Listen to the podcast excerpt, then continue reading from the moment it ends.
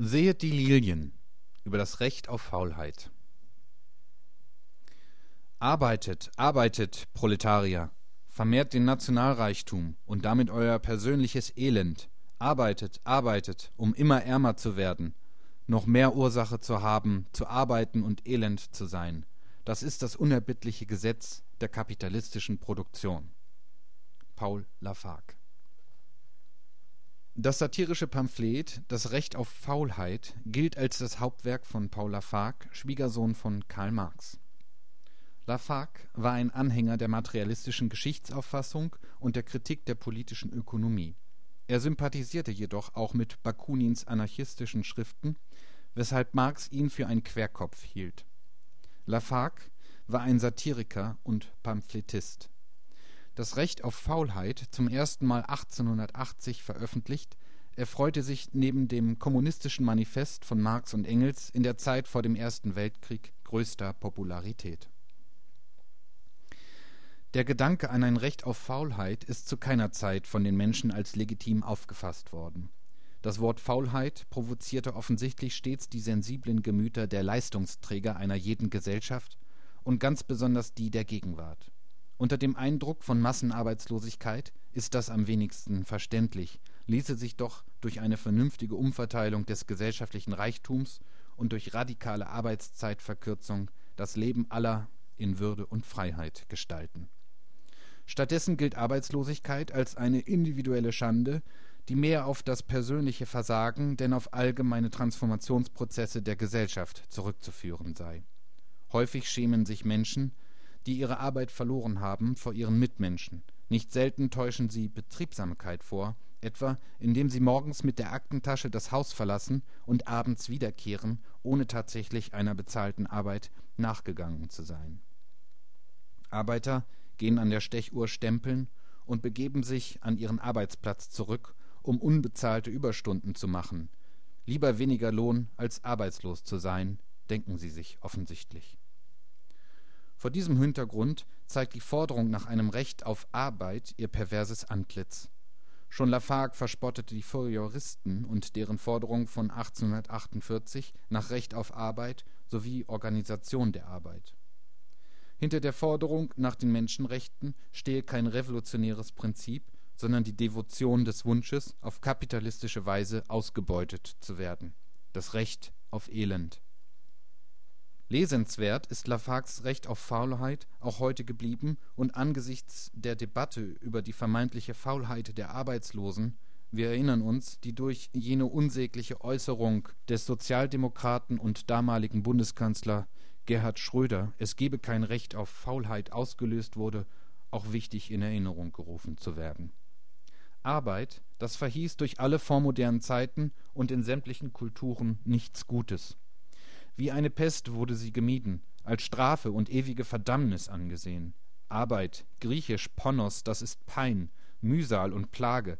Arbeit, lateinisch Labor, das ist Mühe und das Wanken unter einer schweren Last, woraus auch das Laborieren entlehnt wurde, sich mit seinen Leiden herumplagen.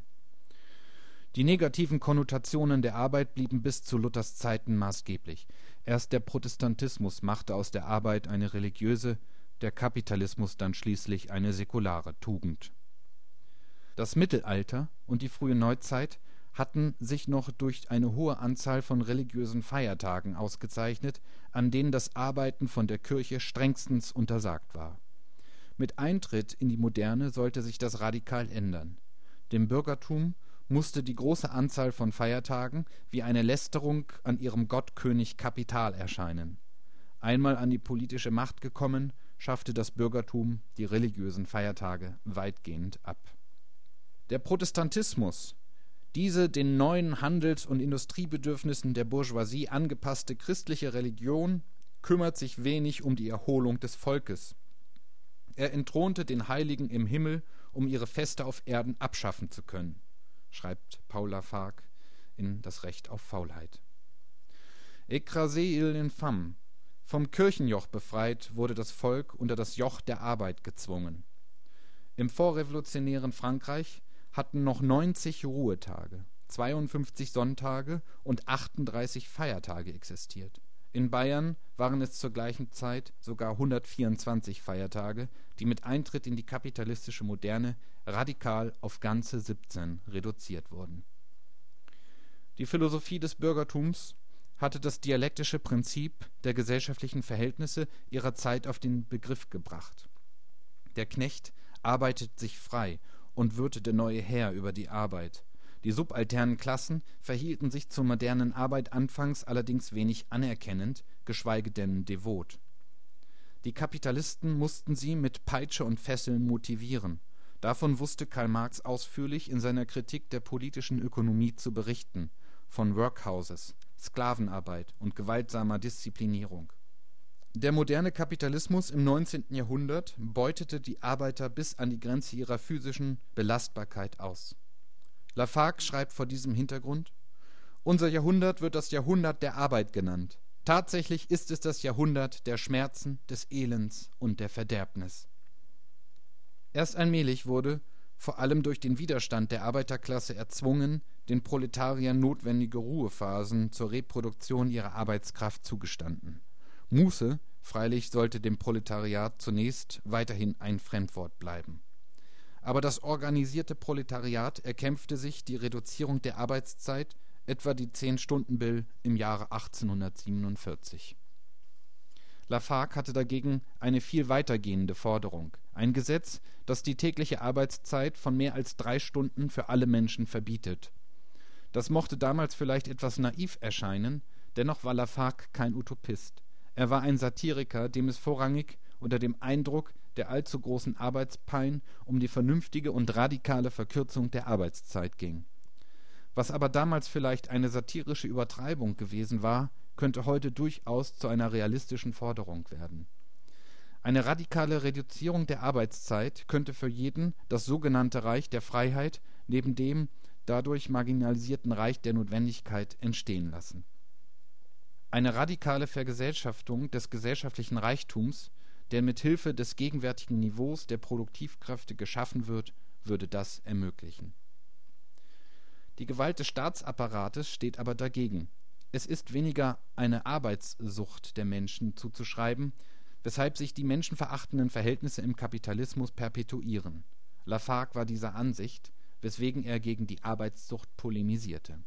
Er schreibt aber damit ihm seine Kraft bewusst wird, muss das Proletariat die Vorurteile der christlichen ökonomischen und liberalistischen Moral überwinden. Es muss zu seinen natürlichen Instinkten zurückkehren, muss die Faulheitsrechte ausrufen, die tausendfach edler und heiliger sind als die schwindsüchtigen Menschenrechte, die von den metaphysischen Advokaten der bürgerlichen Revolution wiedergekäut werden. Es muss sich zwingen, nicht mehr als drei Stunden täglich zu arbeiten, um den Rest des Tages und der Nacht müßig zu gehen und flott zu leben. Marx hatte präziser von einem Heißhunger nach Mehrarbeit gesprochen, welcher sich aus einem objektiven Zwangsverhältnis ableitet. Die Konkurrenzsituation zwingt dem Kapitalisten den Heißhunger auf, was nur als eine Sucht erscheint. Die Verinnerlichung des Arbeitszwanges, die protestantische Ethik des Arbeiters, ist dagegen etwas, das nur zusätzlich das System mit am Laufen hält. Auch ohne eine Arbeitssucht könnte der Kapitalismus funktionieren. Freilich würde die nach innen verlegte Peitsche wieder äußerlich, die versteckte Gewalt für den Arbeiter wieder sichtbar und vor allem spürbar werden. Und tatsächlich zeichnen sich überall, wo der Prozess der modernen Disziplinierung als Verinnerlichung der Normen abstrakter Arbeit noch nicht wesentlich hat Fuß fassen können und an Terrain wieder verliert, die gesellschaftlichen Verhältnisse durch nackte Gewalt und barbarische Autorität sich aus.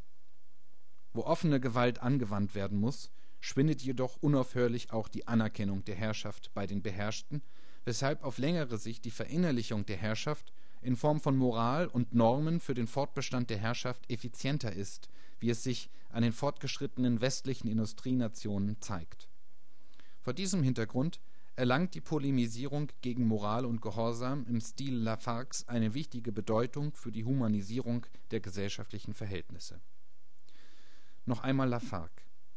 Aber das Proletariat zu überzeugen, dass die Parole, die man ihm eingeimpft hat, pervers ist, dass die zügellose Arbeit, der es sich seit Beginn des Jahrhunderts ergeben hat, die schrecklichste Geißel ist, welche je die Menschheit getroffen, Dass die Arbeit erst dann eine Würze der Vergnügungen der Faulheit, eine dem menschlichen Organismus nützliche Übung, eine dem gesellschaftlichen Organismus nützliche Leidenschaft sein wird, wenn sie weise, reglementiert und auf ein Maximum von drei Stunden täglich beschränkt wird, das ist eine schwierige Aufgabe, die meine Kräfte übersteigt.